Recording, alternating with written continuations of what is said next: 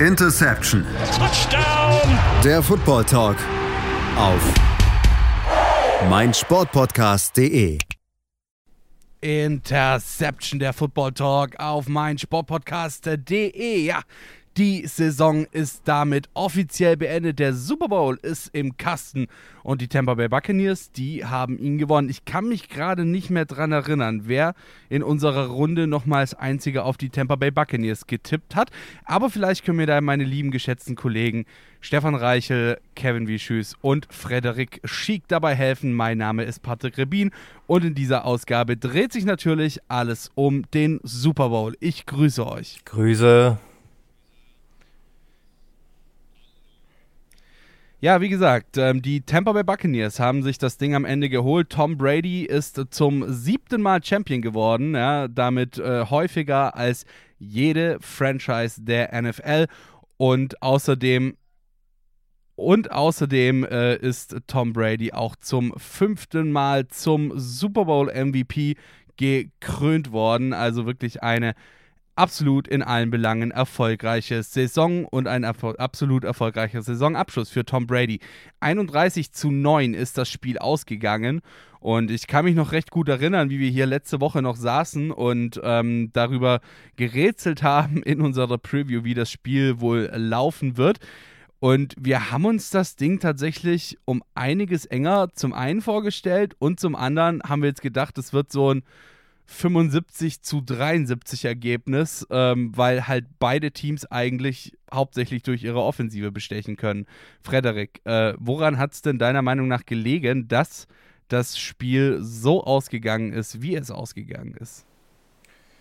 Naja, man könnte jetzt von einer Vielzahl von Faktoren sprechen, aber ich denke, man, äh, ich denke mal, es lässt sich recht einfach auf äh, zwei Dinge runterbrechen. Zum einen war das die Kansas City O-Line, zum anderen war das die Tampa Bay D-Line und die Defense generell. Ähm, man hat gemerkt, Mahomes ist ein kein schlechter Quarterback, aber er ist bei weitem äh, nicht der Scramble-König. Also sobald Mahomes scramblen musste, sah es schlecht aus und Mahomes musste fast das ganze Spiel durchweg scramblen, denn Tampa hat wirklich äh, wie man das im Englischen sagt, die Heat gebracht. Ja? Also ähm, die Edge Rusher von Tampa Bay und generell ihr Pass Rush war da und Mahomes musste je, fast je, bei jedem Attempt äh, die Pocket verlassen und ähm, wurde auch nicht von seinen Receivern downfield unterstützt. Also hatte nicht viel Offenes, musste häufig den, die Checkdown-Option nehmen. Ähm, und dadurch ist Kansas ist überhaupt nicht ins Spiel gekommen und man hat das gemerkt. Ähm, gerade auch an Mahomes Gesicht. Er sah verzweifelt aus, das ein oder andere Mal. Wir sagten es schon äh, hier in der Vorbereitung darauf. Und ja, ähm, und auf der anderen Seite, ich meine, Tampa hat jetzt kein offensives Feuerwerk, äh, Feuerwerk abgebrannt, aber sie waren effektiv und äh, die drei Touchdowns, die Brady geworfen hat, waren Money. Also Tampa hat keine Fehler gemacht, hat defensiv alles richtig gemacht aus meiner Sicht und in Kansas lief gar nichts. Das einzige, der einzige Lichtblick, den ich so ein bisschen fand, war teilweise, ähm, der hat mir schon durch die ganze Saison hindurchgefallen, der, äh, der Running Back Rookie äh, Edward Zilair hat auch nochmal bewiesen, äh, dass er sein Geld wert ist und äh, vermutlich nächstes Jahr auch weiterhin ihr Starter bleibt. Aber und natürlich Travis Kelsey mit 133 Yards darf man nicht vergessen, aber viele dieser Yards waren eben auch Yards after Catch und eben viel von diesen Checkdowns, wo geblockt wurde für ihn. Aber sonst sah es sah mau aus bei Kansas, wirklich. Ähm, aber ich leite mal weiter. Vielleicht haben ja, vielleicht habt ihr noch ganz andere Aspekte und noch andere Meinungen, woran es denn gelegen hat, hauptsächlich. Ja, Stefan, wir haben jetzt ja schon gehört, dass die Kansas City Chiefs sich wirklich schwer getan haben. Nur neun Punkte und das bei der Offensive. Ähm, das ist ein deutliches Ergebnis, würde ich mal behaupten. Deutlich gegen die Kansas City Chiefs natürlich und ihre Offensive, die ja eigentlich sonst immer sehr, sehr gut funktioniert hat. Was war denn das größte Problem der Kansas City Chiefs im Allgemeinen, beziehungsweise auch gerade der Offensive der Kansas City Chiefs äh, in diesem Spiel, dass sie eben so gar nicht reingekommen sind, gar nicht in ihren Tritt gefunden haben. Ja, dass die O-Line von Anfang an nicht gegen den Foreman, äh, Foreman Pass Rush der Buccaneers standhalten konnte. Also es, es musste seitens der Buccaneers nicht sonderlich geblitzt werden, kam mal das eine oder andere äh, Mal vor. Aber im Endeffekt ist vor allem über Shaq Barrett, Vita Vea und ähm, Jason Pierre-Paul wirklich wahnsinnig viel Druck ähm, auf Patrick Mahomes gekommen, der vor allem bei, sag ich mal, Second and Third Down, die noch äh, long waren, wirklich oft dann oder fast immer aus der Pocket rausgrammeln musste, das Spiel, äh, den Spielzug verlängern durfte, musste. Und ja, im Endeffekt haben ihn halt seine, ähm, sag ich mal, Mitspieler in der Offense, nicht nur die O-Line, sondern finde ich auch die Wide Receiver oder Receiver allgemein im Stich gelassen. Also da waren doch viele Drops dabei oder auch schlecht, äh, äh, schlecht gelaufene Routen, zum Beispiel von Nicole Hartman, die von Anfang an dazu geführt haben, dass die Offense kaum in Schwung gekommen ist, bis auf, wie es Frederik schon richtig gesagt hat, Clyde Edwards Hilaire waren da kaum irgendwie explosive Plays dabei und wenn dann nur sehr, sehr selten. Und war natürlich sehr überraschend auf Seiten der Chiefs, die sich sicher darauf verlassen haben, dass sie mit ihrer Offense ähm, die Buccaneers outscoren und da das überhaupt nicht geklappt hat, ähm, war es natürlich für die Buccaneers dann ein gefundenes Fressen im Endeffekt. Alright. Ähm, Kevin, dann äh, würde ich mal sagen, quatschen wir doch mal mit dir noch ganz kurz über die Tampa Bay Buccaneers. Wir haben jetzt gerade eben schon von äh, Stefan gehört, was bei den äh, Kansas City Chiefs falsch gelaufen ist. Und nachdem die Tampa Bay Buccaneers es im Gegensatz zu ihnen geschafft haben, 31 Punkte aufs Scoreboard zu bringen und äh, nicht nur neun Punkte aufs Scoreboard zu bringen, natürlich auch an dich jetzt äh, in diesem Fall die Frage, was haben denn die Tampa Bay Buccaneers richtig gemacht? Ähm, naja, in erster Linie würde ich sagen, ihre, beziehungsweise die richtigen Schlüsse aus der Niederlage ähm, in Woche 12 gezogen. Wir hatten ja schon in, unsere, in unserem Preview zu den Buccaneers darüber gesprochen, über das Spiel. Und in erster Linie ist hierbei wirklich die Defense, wie schon mehrmals gesagt wurde, hervorzuheben von Todd Bowles. Ähm, denn dass, dass die Buccaneers offensiv mithalten müssen, beziehungsweise sehr ihrerseits Punkte aufs Scoreboard packen müssen, äh, das war uns allen klar. Es war nicht abzusehen, dass die Chiefs offensiv nichts zustande kriegen, aber dass die Buccaneers da irgendwie nicht nur von ihrer Defense leben können, das äh, war uns, wie gesagt, klar. Aber es war eben Todd Bowles und dem den richtigen Adjustments zuzuschreiben, dass sie es geschafft haben, die Chiefs offensiv auch bei neun Punkten zu halten. Das ist ja immer die Frage, sagt man jetzt, waren es gut, äh, gute Bugs oder waren es schlechte Chiefs? Äh, in erster Linie waren es für mich gute Bugs, denn es ging weniger darum, was die Chiefs nicht gemacht haben, sondern darum, was die Tampa Bay Buccaneers ähm, den Chiefs nicht erlaubt haben zu machen. Und das fängt mit Todd Bowles an, der es geschafft hat, äh, entgegen seiner Natur, sage ich mal, weniger zu blitzen, sich darauf verlassen hat, äh, dass der Four-Man-Rush ausreicht und dann mit der guten Coverage durch zum Beispiel ähm, Lavante David oder auch Devin White, der gar nicht so schlecht in, Pass, in der Pass-Coverage war, ähm, quasi die Routen zuzustellen, die die Chiefs laufen. Denn das spielt natürlich so ein bisschen mit rein. Man sagt jetzt, ja, die Receiver hatten Crucial Drops und haben Mahomes sicherlich nicht viel geholfen, aber brauch, brauchen natürlich Receiver auch ein paar Sekunden, um ihre Routen zu laufen. Und die hatten sie meistens nicht, weil das Play schon nach wenigen, nach maximal zwei, zweieinhalb Sekunden äh, als Broken Play galt und Mahomes angefangen hat zu scramblen. Ähm, und die Bucks haben es defensiv halt gut geschafft, den Run von vornherein zu stoppen. Und wenn du das schaffst, kannst du dich natürlich darauf verlassen oder kannst eben nur vier Leute schicken, in dem Fall Shaq Barrett, ähm, Jason Pierre-Paul, Vita Vea als prominenteste zu nennen und dich ansonsten in Coverage fallen lassen und das, das Play quasi geschehen lassen. Also in erster Linie würde ich sagen, war es Todd Bowles, war es die Defense, die für mich als Kollektiv auch eher der MVP war als ein gewisser Tom Brady. Aber alles in allem war es äh, eine überragende Defensivleistung, eine überragende Leistung von den Tampa Bay Buccaneers als, als Team. Ähm, eben auch 31 Punkte aufs Scoreboard zu, äh, zu bringen. Ähm, offensiv ein cleanes Game zu spielen, defensiv zu dominieren und effektiv an beiden Line of Scrimmages ob es jetzt Chiefs Offense gegen Kansas City Defense oder ähm, ach, Chiefs Offense gegen Buccaneers Defense oder vice versa war, an beiden Line of Scrimmages zu dominieren. Alles klar. Ähm, ich habe mir beim Zuschauen oder beim, beim, beim Schauen des Spiels ist mir tatsächlich auch eine Sache aufgefallen. Ich meine, du hast jetzt gesagt, ähm, es waren nicht unbedingt nur schlechte Chiefs, sondern eben auch sehr gute ähm, Tampa Bay Buccaneers, die das Spiel gewonnen haben. Ähm, allerdings ist mir tatsächlich beim Schauen sehr stark aufgefallen, dass es wirklich sehr, sehr viele dumme, sehr, sehr viele leichtsinnige Fehler auch einfach gab im Spiel der, äh, der Kansas City Chiefs, beziehungsweise nicht nur Fehler, sondern eben auch dumme Entscheidungen der Spieler, ähm, Fouls bzw. Foul Calls, äh, die, die in der Situation einfach, ja, einfach, einfach dumm waren, da so hinzugehen. Ähm, Stefan, wie, wie stehst du zum Verhalten in Anführungszeichen der Kansas City Chiefs, also wie sie sich auf dem, auf dem Feld verhalten haben, was sie gemacht haben? Also wir haben in der Preview ja schon über Execution geredet, Execution of Plays. Und das war allgemein wirklich nicht gut. Man hat wahnsinnig dumme Strafen genommen.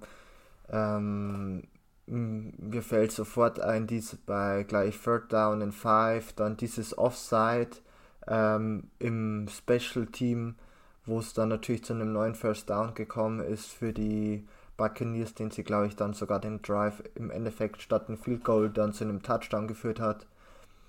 Linie der Rest war meiner Meinung nach schon ein bisschen kleinlich, also zum Beispiel dieses Personal Foul gegen Chris Jones mit 15 Yards, das bestraft wurde, fand ich ähm, sehr, sehr, sehr, sehr kleinlich. Hätte man auf meiner, meiner Meinung nach gar keine Flagge werfen müssen.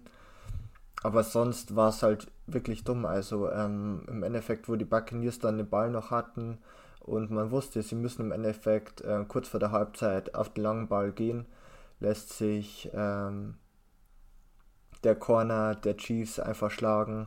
Ähm, auf einer Deep Route begeht noch die PI. Im Endeffekt ist man sofort im Field Goal Range, äh, münzt dann das Ganze nochmal in den Touchdown um. Und im Endeffekt war es halt auch mit den Drops, die ich ja vorher schon angesprochen habe, insgesamt keine gute Leistung. Und ähm, auch über das ganze Spiel gesehen nicht gut.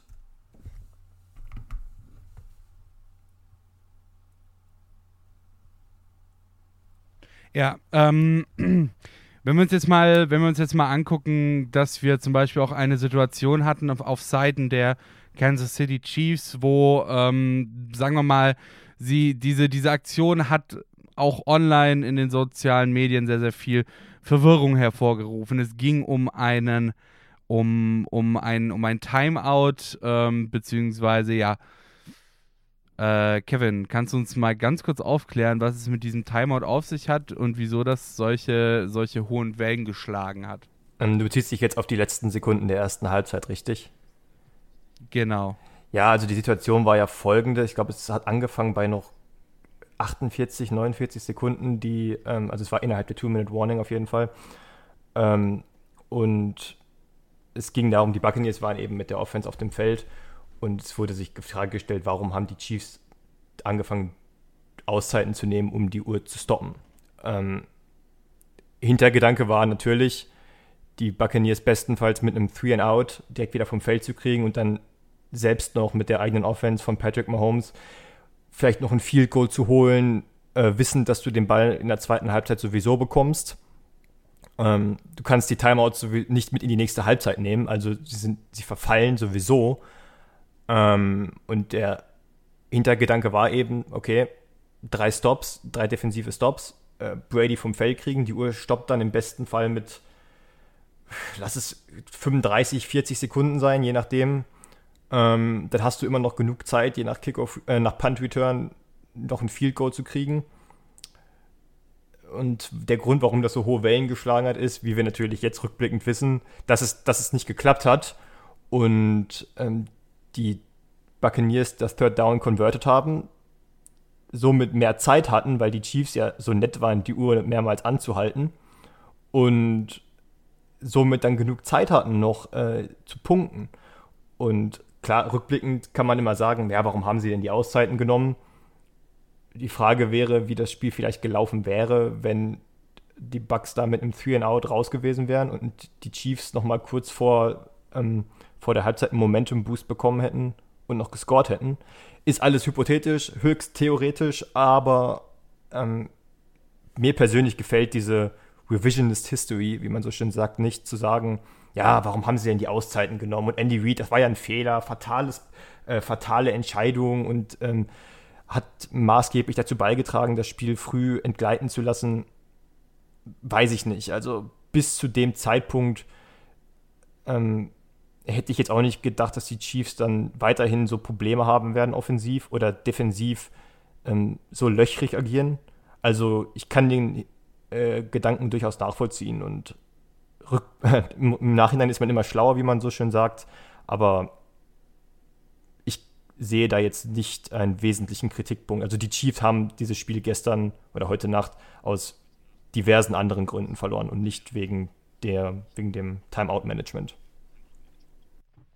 Alles klar, dann gehen wir mal ganz kurz in die Pause und melden uns gleich wieder hier bei Interception Football Talk auf meinsportpodcast.de. In dieser Ausgabe alles zum Super Bowl. Schatz, ich bin neu verliebt. Was? Da drüben. Das ist er. Aber das ist ein Auto. Ja, eben. Mit ihm habe ich alles richtig gemacht. Wunschauto einfach kaufen, verkaufen oder leasen. Bei Autoscout24. Alles richtig gemacht. Interception der Football Talk auf mein Sportpodcast.de. Wir sind wieder zurück aus unserer kurzen Pause. Diese Woche dreht sich bei uns natürlich alles um den Super Bowl vom vergangenen Sonntag und was da genau passiert ist, das besprechen und analysieren in dieser Woche für euch Patrick Rebin, Stefan Reichel, Frederik Schiek und Kevin Wischüs. Ja, wie gesagt, Super Bowl war am Sonntag. Die Tampa Bay Buccaneers haben das Ding gewonnen, 31 zu 9 gegen die Kansas City Chiefs. Doch sehr, sehr deutlich und damit klar kleine Trivia am Rand, ihr habt es bestimmt auch alle mitbekommen, aber trotzdem immer schön zu erwähnen, sind die Tampa Bay Buccaneers jetzt tatsächlich das erste Team, das einen Super Bowl im heimischen Stadion gewinnen konnte. Ja, ich weiß. Die, ähm, der Super Bowl findet statt, theoretisch zumindest, an einem Neutral Ground, aber es ist natürlich trotzdem das heimische Stadion der Tampa Bay Buccaneers gewesen. Wir haben vorhin schon darüber gesprochen, dass es äh, vor allem im Spiel der Chiefs einige Situationen gab, äh, die am Ende einen sehr großen Einfluss darauf hatten, dass das Spiel verloren wurde. Ja, es waren vor allem dumme kleine Fouls, die allerdings den Tampa Bay Buccaneers dann in den jeweiligen Situationen eine Edge gegeben haben. Zum Beispiel hatten wir eine Aktion, wo die Tampa Bay Buccaneers quasi ihren Drive schon beenden mussten, ja, konnten sich gerade mit einem Field Goal rausretten und ein Spieler, der ein Defensivspieler, ähm, der Kansas City Chiefs hat es geschafft, ins Offside zu jumpen, hat den äh, Tampa Bay Buccaneers damit einen neuen ersten Versuch zu äh, verschafft und diese haben diesen neuen ersten Versuch dann letzten Endes nicht nur in drei, sondern in ganze sieben Punkte in einen Touchdown umgewandelt. Frederik, wenn du vielleicht mal ganz kurz für uns nochmal äh, skizzieren kannst, was da genau passiert ist und vielleicht auch so ein bisschen aufzeigen kannst, welche Folgen das Ganze dann letzten Endes hatte, diese Aktion. Ja, ich würde nicht nur direkt mit den Folgen anfangen, sondern teilweise sogar ein bisschen früher mit der kleinen Vorgeschichte, die es dazu gab, wo eigentlich, wir sagen jetzt mal, wo die Tragödie ihren Lauf nahm, ja, im ersten Akt. Das war nämlich der missglückte Punt von Townsend, der nur 29 Yards gepuntet hat. Ich glaube, der ging rechts ins Aus, weil er den ganz schön, ganz schön seitlich gehittet hat. Damit hast du natürlich Brady dann schon Field Position an der, ich glaube, an der 38 gegeben war es von Kansas City also grausig. Und ähm, dann sah es nämlich so aus, dass ähm, sie, sie haben einen dritten Versuch verwandelt, dann ging es nochmal einen dritten und dann schließlich, als sie den dritten und äh, fünf nicht verwandeln konnten, war ähm, leinte Sockup das ähm, 40-Yard Field Goal ab. Und das wäre, glaube ich, äh, das war sogar gut, allerdings gab es dann eben diesen Penalty bei McCall Hartman, der ins Defensive Offside gesprungen ist. Und dieses Defensive Offside, zu dem Zeitpunkt, wir erinnern uns, stand es 3 zu 7, hat dann dazu geführt, dass das nicht 3 zu 10 stand, sondern 3 zu 14, weil dann Rob Gronkowski, Rob, Gron, Verzeihung, Rob Gronkowski den 17-Jahr-Touchdown-Pass von Brady gefangen hat. Und ähm, was soll man sagen? Also 3 und 10 wäre machbar gewesen, da hatte man noch genug Zeit. Das war, glaube ich, jetzt muss ich gerade mal schauen, es waren noch sechs Minuten, da hätte man einen schönen, vielleicht langen Drive ähm, als Antwort entgegensetzen können von den Kansas City Chiefs. Aber, und vor allem ist es auch was ganz anderes, wenn du weißt, du hast jetzt ähm, mit einem Touchdown direkt wieder Gleichstand, als zu wissen, du musst jetzt einen Touchdown schaffen, dann gibst du Brady nochmal den Ball, vielleicht mit ein paar Sekunden dann kommt vielleicht noch, kommen noch mehr Punkte drauf. Also so auch mental ist es was ganz, ganz anderes, als wenn du weißt, du liegst immer noch hinten, selbst wenn du jetzt einen Touchdown scorest. Ähm, das hat dann dazu geführt, also ich will nicht direkt sagen, dass es dazu geführt hat, aber sicherlich war es dann noch in den Köpfen. Dann gab es wieder nur ein Field Goal von Kansas und dann natürlich kamen wir zum nächsten großen Schnitzer. Dazu äh, wird sicherlich, ähm, werden meine Kollegen gleich was sagen. Aber ja, ähm, 3 zu 14 ist, eine, ist was ganz anderes und es ist so unnötig. Gerade Michael Hartmann ist jetzt kein Rookie, er ist auch, glaube ich, kein Second Year mehr. Er ist, schon, er ist schon seine Zeit in der Liga und du in einem Super Bowl beim Stand von 3-7, klar lief zu dem Zeitpunkt nichts für Kansas, aber du musst nicht frustriert sein, du musst nicht versuchen, irgendwas zu forcieren, was nicht sein muss und dann im Endeffekt das Spiel nur noch weiter entgleiten lassen. Und das ist dann wirklich, ich will nicht sagen, ähm, das war vielleicht auch ein bisschen bezeichnend für Kansas. Sie haben teilweise zu doll, zu viel versucht und an den falschen Stellen. Und da kann jetzt gleich der nächste mal einspringen, denn es geht natürlich noch um den zweiten großen Schnitzer, den wir uns anschauen müssen in dem Zusammenhang. Ja, du hast ihn erwähnt, den zweiten großen Schnitzer der ähm, Defensive der Kansas City Chiefs. Und dieser Schnitzer kam von einem, von dem wir das vielleicht auch gar nicht mal unbedingt erwartet hatten, der aber in diesem Spiel auch so ein bisschen neben sich wirkte. Ich glaube, darauf kommen wir nachher auch noch kurz zu sprechen. Und zwar von Tyron Matthew. Der hat äh, ja kurz vor Ende der ersten Halbzeit, also in den, in den letzten Sekunden der ersten Halbzeit, hat er eine äh, Defensive Pass Interference begangen an einem Wide Receiver der Tampa Bay Buccaneers und zwar blöderweise halt in der Endzone, ja. Und eine Defensive Pass Interference in der Endzone bedeutet, dass es äh, weitergeht und zwar natürlich mit einem neuen ersten Versuch und ja, blöderweise halt von der Ein-Yard-Linie weg. Also auch das natürlich wieder umgewandelt in sieben Punkte. Stefan, welchen Einfluss hatte diese Szene, gerade natürlich auch, wenn wir uns die Zeit angucken, so kurz vor Ende der ersten Halbzeit? Du gehst mit dieser Pass Interference, mit diesem Touchdown resultierend aus der Pass Interference in die Pause, in die Halbzeit rein und ähm, kannst ja dann erstmal schön in der Kabine den Kopf zermartern, was da falsch gelaufen ist, oder? Ja, die Pass Interference von Tyron Matthew Ende der ersten Halbzeit, die noch zu dem äh, One-Yard-Touchdown von Antonio Brown geführt hat, war in meiner Meinung nach wirklich ein kleiner Momentum-Shift. Ähm, man ist dann natürlich mit einer größeren Führung in die Halbzeit gegangen.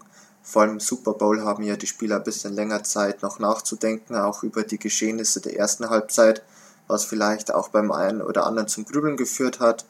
Und Tyron Matthew allgemein hatte das ganze Spiel über seine Probleme, vor allem in Pass Coverage stand er das ein oder andere Mal wirklich verloren da. Ähm, die PI in der Endzone gegen Mike Evans war natürlich so wohl das bekannteste oder größte Play, das er somit versaut hat. Ähm, und ist natürlich ganz, ganz schwierig, sowas wieder gut zu machen. Vor allem ähm, ja, wie gesagt, ganz kurz vor der Halbzeit dann dieser Touchdown. Ähm, war nicht sein diszipliniertestes Spiel. Dazu dann natürlich diese wahnsinnig viel Trash-Talking Tom Brady. Und somit war das allgemein kein gutes Spiel von Tyron Matthew. Und die Press Interference, die Flagge, hat sicher noch eine große Auswirkung auf das restliche Spiel gehabt. Und sicher auch auf die äh, Moral der ganzen Defense, wo natürlich Matthew auch einer der Leader ist. Ja, du hast es gesagt. Ähm, es war nicht die einzige Aktion von Tyron Matthew, die irgendwie daneben ging, sage ich jetzt mal in Anführungszeichen, oder vielleicht auch einfach ein bisschen, ein bisschen deplatziert war in so einem Spiel. Ähm, Kevin, wie siehst du die ganze Geschichte, also was die Spieler dort fabriziert haben, ähm, vielleicht auch den, das Mindset, äh, mit dem sie so ein bisschen in das Spiel gegangen sind. Es wirkte so ein bisschen wie wenn sie auf, auf Teufel komm raus so ein bisschen auf, auf Bad Boys machen wollten, ja, und quasi die Gegner provozierten woll provozieren wollten, bis sie dann vielleicht irgendwann cracken oder sowas in die Richtung. Ähm, ja, ich, ich finde das ganz interessant, diese ganze ähm, mentale Komponente, die man in so einem körperlichen Sport gerne mal vernachlässigt, wenn man sich das Spiel vor Augen führt. Natürlich waren da ähm, sportliche, ähm, spielerische äh, Defizite zu erkennen, aber die, das Mindset hat halt doch eine große Rolle gespielt. Das fängt, ähm, das fängt bei so Diszipliniertheiten, Schrägstrich Undiszipliniertheiten an, wo man immer sich denkt, okay, das sind Profis so, die müssen sich doch im Griff haben. Und letzten Endes erkennt man dann doch, dass es in der NFL immer noch Unterschiede gibt. Also Bill Belichick und die New England Patriots sind zum Beispiel so ein gutes Beispiel für ein Team, wo du nicht viele Strafen siehst, weil das diszipliniert gecoachte Spieler sind, die diese Ausreißer eben nicht haben. Und demgegenüber hast du äh, jetzt im Spiel im Super Bowl die Chiefs, die eben extrovertierte Persönlichkeiten wie Tyron Matthew, ähm, auch Travis Kelsey oder Chris Jones haben, die ihre Stärke daraus ziehen können, dass sie Trash talken, dass sie auch mal äh, repräsentativ sich vor den Spieler hinstellen und jubeln oder, oder, oder, oder die, die Muskeln flexen oder was auch immer. Aber da musst du dann eben auch damit leben, dass es backfiren kann und dass es umso schwerer wirkt und auch demoralisierend wirkt, wenn es nicht funktioniert. Und was für mich so ein bisschen hervorgestochen hat, ist ähm, die, die Übertragbarkeit auf die ganze, auf die ganze, auf das ganze Spiel irgendwie. Wenn ich mir, wenn ich mir vor Augen führe, zum einen die Strafen, dann die, diese, diese Trash Talk, wo ich mich frage, okay, gib jemandem wie Tom Brady doch nicht zusätzliche Motivation. Ich glaube, Chase Young hat äh, im Wildcard äh, Wildcard-Spiel der Washington, des Washington Football Teams gegen die Buccaneers auch schon gemacht. Ähm, jetzt Tyron Matthew im Super Bowl. Und das sind halt so, so, so, Situationen, wo ich mich, wo ich, wo ich glaube, dass es halt unnötig ist, dass, dass du einem Spieler wie Tom Brady noch zusätzliche Motivation gibst, sondern einfach stattdessen dich auf dein Spiel konzentrierst, dein Ding machst und im Nachhinein kannst du immer jubeln, kannst du gerne auch den ähm, ähm so ein bisschen den Extrovertierten raushängen lassen, sage ich mal. Aber während des Spiels hat äh, hat es in erster Linie nur Nachteile. Und wenn ich noch auf ein Beispiel eingehen kann, ist es, wir haben jetzt über die Strafen gesprochen, wir haben über, die, über den Trash Talk gesprochen. Für mich fand ich, ich fand es bezeichnend, dass die Chiefs am Anfang des Spiels sogar diesen Fourth Down Stop hinbekommen. Und eigentlich denkt man, okay, das müsste das Momentum eigentlich boosten. Demgegenüber stelle ich mir die Frage, wie wirkt es für eine Defense, die weiß, sie ist nicht das Zugpferd dieses Teams, wenn die Offense selber struggelt. Also du, du, startest als Defense gar nicht so schlecht, ähm, dann wirfst du dich mit Strafen selber zurück und dann dieser, diese, diese, dieser, dieser, dieser Hoffnungsschimmer, dieses Licht am Ende des Tunnels, was eigentlich die Offense sein sollte, kommt nicht ins Rollen. Was ist das für ein Signal? Also wie nimmst du das als Defense auf, wenn du weißt, okay, wenn wir diesen Super Bowl gewinnen, oder auch wie letztes Jahr, dann ist es wahrscheinlich eher der Fall, dass die Offense uns wie den Saisonverlauf über trägt. Und das klappt in dem Spiel halt so gar nicht. So. Dann kann ich mir durchaus vorstellen, dass das die Spieler umso mehr dazu veranlasst, ähm, beziehungsweise begünstigt, Fehler zu machen, ähm, Trash-Talk zu betreiben, diszi diszipliniert, ähm, diszipliniert, undisziplinierter aufzutreten. Und das sind halt so Faktoren, die da einfach mit reinspielen. Und das hat sich im gestrigen Super Bowl halt umso mehr gezeigt, dass auch die mentale Komponente in diesem Sport von enormer Wichtigkeit ist. Ja, ich würde tatsächlich jetzt an der Stelle mal nochmal ganz kurz äh, bei dir bleiben, Kevin. Und zwar, ähm, du hast es gerade eben schon so ein bisschen angeschnitten. Da würde ich jetzt aber tatsächlich auch nochmal äh, ganz kurz nochmal speziell darauf eingehen. Und zwar auf die Komponente der Motivation. Ja, gerade wenn du gegen einen wirklich, also es, gegen einen routinierten Spieler, der so routiniert wie Tom Brady beispielsweise ist, spielst und du versuchst, ihn dauernd irgendwie mürbe zu machen, Trash zu talken, zu taunten und so weiter und so fort, wie es Tyron Matthew ja eben gemacht hat. Ähm, inwiefern steigert das dann gerade bei solchen Spielern wie Tom Brady, der ja auch wirklich einer der der competitivsten Spieler der ganzen Liga ist, ähm, dann nochmal die, das, das Wollen des Fertigmachen des Gegners in Anführungszeichen. Ja, also ähm, inwiefern, inwiefern will er es dir dann noch mehr zeigen als ohnehin schon? Naja, wenn du einen Spieler mit dem Resümee und den Erfolgen hast, dann ähm, brauchst du sowas. Dann brauchst du diese externe Motivation irgendwann. Ähm, ich denke, viele kennen diese, dieses Meme von Michael Jordan mit der, mit der Caption And I took that personally. Und wer sich ein bisschen mit der Geschichte von Michael Jordan äh, auseinandergesetzt hat oder mit den Chicago Bulls generell zu der Zeit, der weiß, dass Michael Jordan damals jede noch so kleine Kritik genutzt hat, um sich zu motivieren, weil er eben schon mehrfacher Champion war, alle individuellen Auszeichnungen abgeräumt hat und er alles genutzt hat, um sich selber für ein Spiel zu motivieren.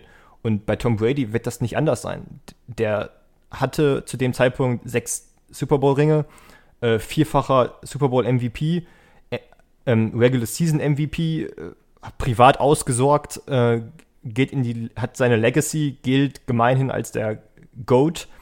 So jemand, so jemandem hilft es natürlich, wenn dann andere Spieler, äh, gegnerische Spieler kommen und ihm sagen, so hier, du bist washed, ähm, wir zeigen es dir, deine Zeit ist vorbei, wir holen uns das Ding. So, das, klar, das, das hilft und das ist umso mehr dann halt ähm, unverständlich, wenn du halt weißt, du spielst gegen so jemanden, der sich nur dadurch noch, also nicht nur dadurch, aber der sich besonders dadurch noch motivieren kann. Ähm, Gerade dann muss dir bewusst sein, was du damit anrichtest und dass du so jemanden auch nicht aus dem Konzept bringst, eben weil er über 20 Jahre in der Liga ist und alles schon gesehen hat. So jemand lässt sich nicht von einem Tyron Matthew oder wem auch immer aus der Ruhe bringen. Es gibt nichts, was du einem Tom Brady sagen kannst, was er nicht schon gehört hat. Alles klar, wir fassen also zusammen, dass Tyron Matthew quasi Tom Bradys Isaiah Thomas ist.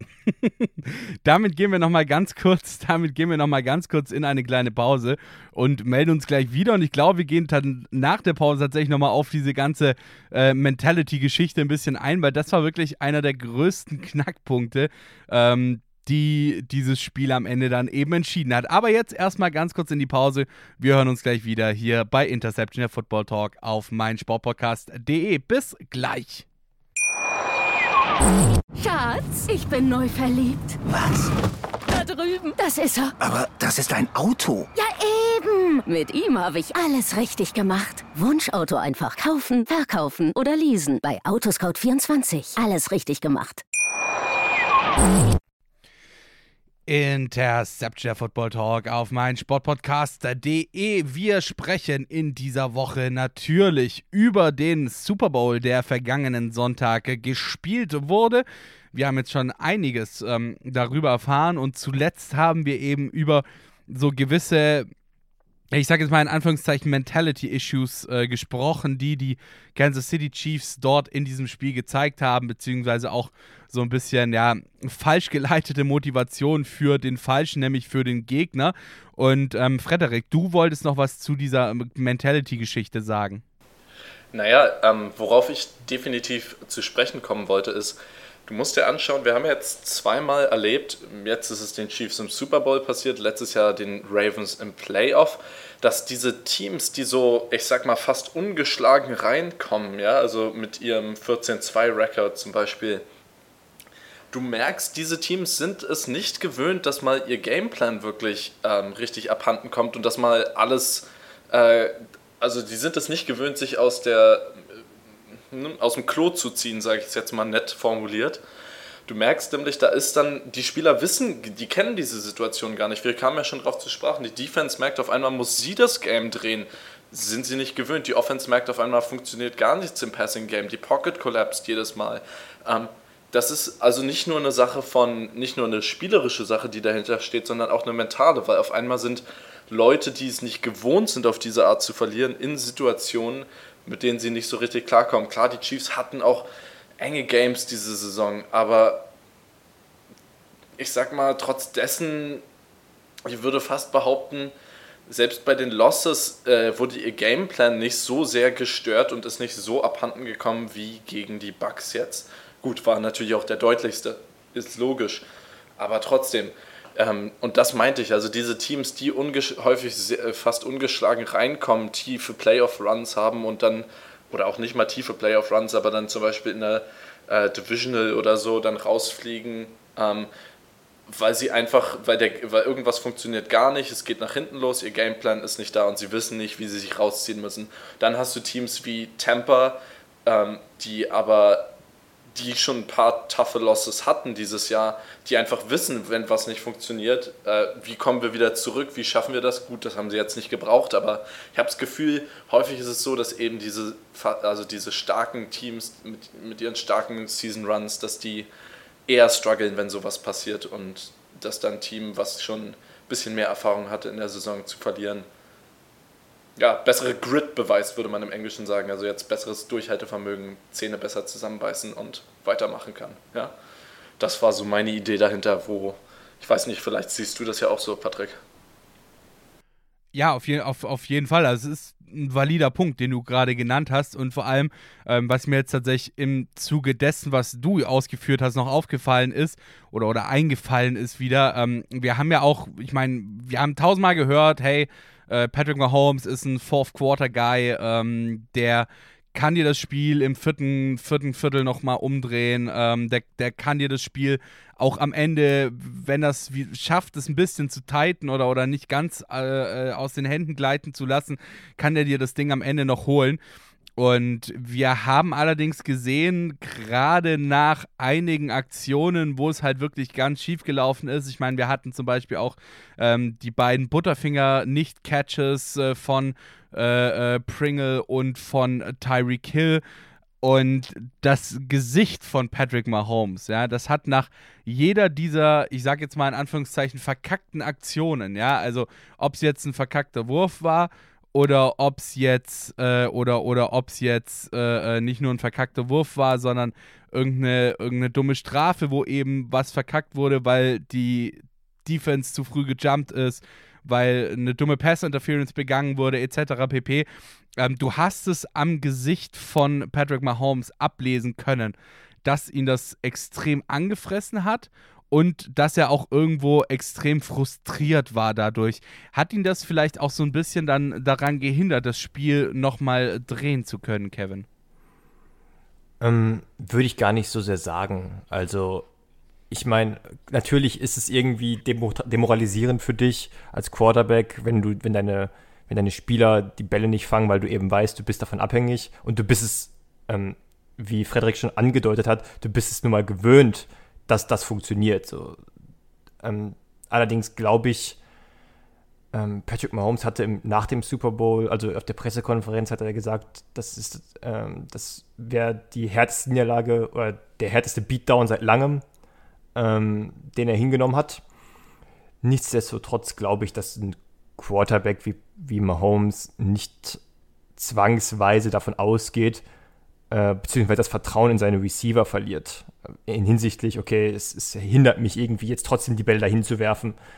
Ähm, für mich war es dann wirklich eher so ein, so ein, kollektives, kollektives Versagen auf der mentalen Ebene. So wirklich, dass du, dass du auch gemerkt hast, es gibt Unterschiede in der Bereitschaft, wie die Spieler auftreten. Auf der einen Seite hast du die Chiefs, die sich, wie Frederik schon gesagt hat, die sich darauf verlassen haben, die sich auf ihre Stärken besinnt haben, die in der Saison quasi nie, nie von ihrem Gameplan krass abweichen mussten, weil es ja immer irgendwie funktioniert hat.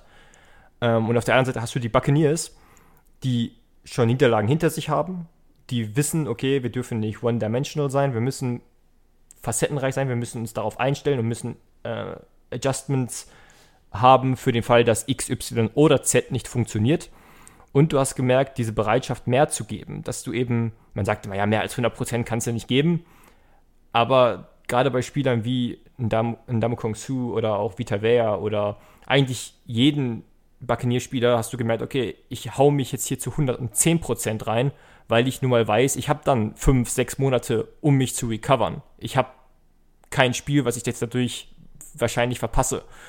Und somit war es für mich einfach auf der mentalen Ebene eine deutliche Unterscheidung zwischen den Chiefs und den, und den Buccaneers, die sich jetzt nicht auf einzelne Spieler äh, herunterbrechen lässt. Alles klar. Ähm, ich habe es vorhin schon erwähnt, Tom Brady ist zum fünften Mal in seiner Karriere, wie gesagt, äh, sieben Ringe hat er insgesamt gewonnen, sieben Championships, fünfmal davon ist er zum Super Bowl MVP gekürt worden. Und jetzt würde ich tatsächlich ganz gerne, einfach nur, weil wir haben ja schon jetzt in der, in der letzten Woche über die Regular Season Honors gesprochen, einfach kurz in einem Satz vielleicht oder zwei Sätzen, ob, diese, ähm, ob dieser Super Bowl MVP für euch in Ordnung geht oder ob ihr vielleicht einen anderen Spieler gerne als Super Bowl MVP gesehen hättet. Stefan, fängst du einfach mal an, dann als nächstes Frederik und dann Kevin. Ja gut, also ich finde so Einzelspielertechnisch hat wirklich kein Spieler wahnsinnig herausgestochen. Äh, Deshalb denke ich mal, geht es natürlich an äh, den QB des Winning Teams, der natürlich mit dem neuen Team, mit seinem zweiten Franchise den Super Bowl gewinnt. Ist natürlich eine schöne Geschichte, wenn er dann auch noch den ähm, Super Bowl MVP bekommt. Deshalb finde ich die, finde ich den äh, die Nominierung oder besser gesagt die Verleihung des Preises an Tom Brady eigentlich ganz in Ordnung, weil einfach wie gesagt sonst, wir haben ja vielleicht noch Gronk, der hat auch gut gespielt, zwei Touchdowns gefangen und defensiv war das einfach durch und durch von der ganzen Mannschaft eine tolle Leistung, aber es hat sich jetzt irgendwie kein Spieler so herauskristallisiert, dass man den ernennen würde. Deshalb finde ich, geht Tom Brady echt in Ordnung. Ja, ähm, ich sehe es da ähnlich wie Stefan. Ich muss sagen, vielleicht betrachtet man jetzt diesen MVP auch so ein bisschen als ähm, Lifetime Super Bowl MVP Award, so, wo in Ermangelung eines Spielers, der heraussticht, wird jetzt Tom Brady für sein Lebenswerk in Super Bowls geehrt. ähm, ja, ich denke, das kann man gut so stehen lassen. Ähm, er hat besonnen und ruhig gespielt. Es war nicht flashy, er musste das abliefern, also er hat das abgeliefert, was er abliefern musste und das hat er wirklich gut gemacht und das reicht meiner Meinung nach zum MVP vollkommen. Ja, ich kann mich da den beiden nur anschließen. Also defensiv, äh, in erster Linie war es die, die Defense, die dieses Spiel äh, geprägt hat, aber hat sich dann niemand so hervorgetan, dass du ihm den MVP geben kannst, ohne andere Defense-Spieler dadurch zu diskreditieren. Wenn du jetzt über Devin White oder Levante David oder auch Shaq Barrett reden möchtest, dann diskreditierst du nun mal die anderen Defensive-Spieler, die eben auch herausragend gespielt haben. Deswegen geht Tom Brady in Ordnung, hat, wie Frederik schon gesagt hat, nicht überragend gespielt, aber hat ein cleanes Game gehabt und aufgrund der Tatsache, dass er Tom Brady ist und dass sich ansonsten auch niemand in den Vordergrund gespielt hat, geht das schon in Ordnung. Gut, wunderbar. Dann soll es das erstmal gewesen sein mit unserem Rückblick auf den Super Bowl. Allerdings würde ich tatsächlich jetzt noch ganz kurz einen kleinen Ausblick auf gerade natürlich diese beiden Teams wagen wollen. Und ich würde mal sagen, wir fangen natürlich mit dem siegreichen Team an. Tampa Bay Buccaneers. Stefan, ähm, wie siehst du die Zukunft der Tampa Bay Buccaneers? Ja gut, es hängt halt immer noch davon ab, ob Tom Brady weitermacht. Ich gehe zwar fest davon aus, weil er einfach noch wahnsinnig fit ist, sicher noch äh, Heißung auf weitere Titel hat. Aber so ist gleich schon der ein oder andere Spieler im Bedrängnis, oder was heißt Bedrängnis? Äh, Chris Godwin, glaube ich, müsste der Vertrag nach der Saison ablaufen.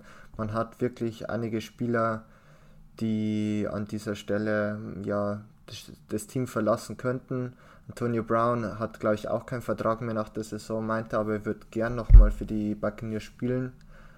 Und im Endeffekt denke ich mal, wird man in der NFC South sicher noch ähm, gut mitspielen können. Da sind die Saints und die Panthers vor allem die nächsten Jahre gleich deutlich äh, zu weit entfernt. Und die Falcons könnten ein Problem werden, aber hat, ich habe heuer schon nicht so mit den Buccaneers gerechnet. Also überlege ich mir das äh, für nächstes so zweimal und glaube, dass die doch auch in den nächsten Jahren, solange Tom Brady noch Quarterback dieses Teams ist, äh, einen guten Job machen werden. Also erstmal ein Zehner dann auf die äh, Tampa Bay Buccaneers für den nächsten, für den nächstjährigen Super Bowl setzen. Ähm, Kevin, kannst du das so unterschreiben? Ja, größtenteils schon. Für mich ist es auch, wie Stefan schon angekündigt hat, äh, sehr interessant zu beobachten oder wird, beob wird interessant sein zu beobachten, was mit den Free Agents passiert. Was passiert mit Chris Godwin? Was passiert mit äh, Shaq Barrett? Was passiert mit auch einem Leonard Fournette, der für einen neuen Vertrag gespielt hat ähm, und herausragende Playoffs gespielt hat. Was passiert mit, selbst mit einem Antonio Brown, ähm, äh, Damu Kong Su, das sind alle Spieler, die, äh, auch Levante David, das sind alle Spieler, die Free Agents werden, die bezahlt werden wollen und mit 28 Millionen Cap Space wird das schwierig. Bei, ähm, bei David kann ich mir natürlich vorstellen, dass er aufgrund der Tatsache, dass er seine ganze Karriere schon bei den Buccaneers spielt, äh, vielleicht auch einen Discount nimmt. Jemand wie Shaq Barrett hingegen will sicherlich auf jeden Fall bezahlt werden. Ähm, das auch ähnlich wie Chris Godwin, der wird auch nicht äh, auf viel Geld verzichten, nur um noch ein Jahr mit Tom Brady zu spielen. Also das wird so die größte Herausforderung für die Buccaneers, wie sie diesen Kader trotz gutem Coaching zusammenhalten können. Denn klar, die Defense ist das Herzstück und wenn man es schafft, Shaq Barrett und Levante David zu halten, ist da auch eigentlich alles gesichert. Trotzdem machen Offensivspieler wie Antonio Brown, äh, Leonard Fournette und Chris Godwin eben was aus. Und es ist, und wie wichtig das ist, hat man eben gesehen, als Tom Brady letztes Jahr bei den Patriots solche Spieler in der Offensive nicht hatte. Allerdings, im Gegensatz zu den äh, Buccaneers, dürften doch eigentlich die Chiefs soweit ihre Schäfchen im Trockenen haben, Stefan, oder? Und vor allem natürlich jetzt auch nochmal, meinst du, dass die Niederlage vielleicht noch ein bisschen im Kopf hängen bleibt? bis zur nächsten Saison, denke ich, wird es nicht anhalten. Also klar, die nächsten Tage, so eine Niederlage tut wahnsinnig weh. Man hat ja auch wahnsinnig viel Zeit, Energie in so eine Saison gesteckt und möchte natürlich sich dann auch belohnen.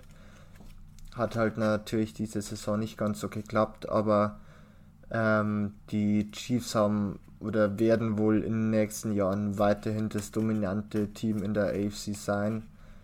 Ähm, man hat Tyreek Hill, man hat äh, Patrick Mahomes langfristig an sich gebunden, auch Travis Kelsey. Ähm, somit sollte da wirklich meiner Meinung nach ähm, kaum Weg an ihnen vorbeigehen. Sicher wird das ein oder andere Team aufschließen können, das kann ich mir schon vorstellen. Die Bills werden sicherlich den nächsten Jahren noch besser werden und ich hoffe es einfach. Aber so ähm, glaube ich nicht, dass bei den Chiefs in den nächsten Jahren ähm, die Erwartungshaltung sich ändern würde, die wird sicher weiterhin bei einem Super Bowl-Sieg sein. Wunderbar. Dann würde ich sagen, dass wir das jetzt hier an dieser Stelle auch äh, beenden. Das war's für diese Folge, für die Saison. Und ich möchte mich natürlich ganz herzlich bei euch allen bedanken. A, wenn ihr diese Saison, beziehungsweise dass ihr diese Saison hier mit dabei wart und diesen Podcast mitgestaltet habt und natürlich auch an unsere ZuhörerInnen da draußen. Danke, dass ihr unseren Podcast supportet, indem ihr unseren Podcast hört. Und wenn ihr uns noch ein bisschen mehr supporten wollt, dann schaut doch gerne mal auch auf unseren Social Media Kanälen vorbei. Interception der Football Talk bei Facebook, at InterceptionFT bei Twitter und jetzt auch ganz neu. Und stay tuned, da wird noch mehr kommen, at InterceptionFT bei Instagram. Vielen Dank und äh, ich wünsche euch was. Bleibt uns gewogen. Wir hören uns dann, sobald es etwas Neues in der NFL zu berichten gibt. Bis dann. Schatz, ich bin neu verliebt. Was? Da drüben. Das ist er. Aber das ist ein Auto. Ja, eben. Mit ihm habe ich alles richtig gemacht. Wunschauto einfach kaufen, verkaufen oder leasen. Bei Autoscout24. Alles richtig gemacht. Interception. Touchdown. Der Football Talk. Auf meinsportpodcast.de. Schatz, ich bin neu verliebt. Was? Da drüben. Das ist er. Aber das ist ein Auto. Ja, eben. Mit ihm habe ich alles richtig gemacht. Wunschauto einfach kaufen, verkaufen oder leasen. Bei Autoscout24. Alles richtig gemacht.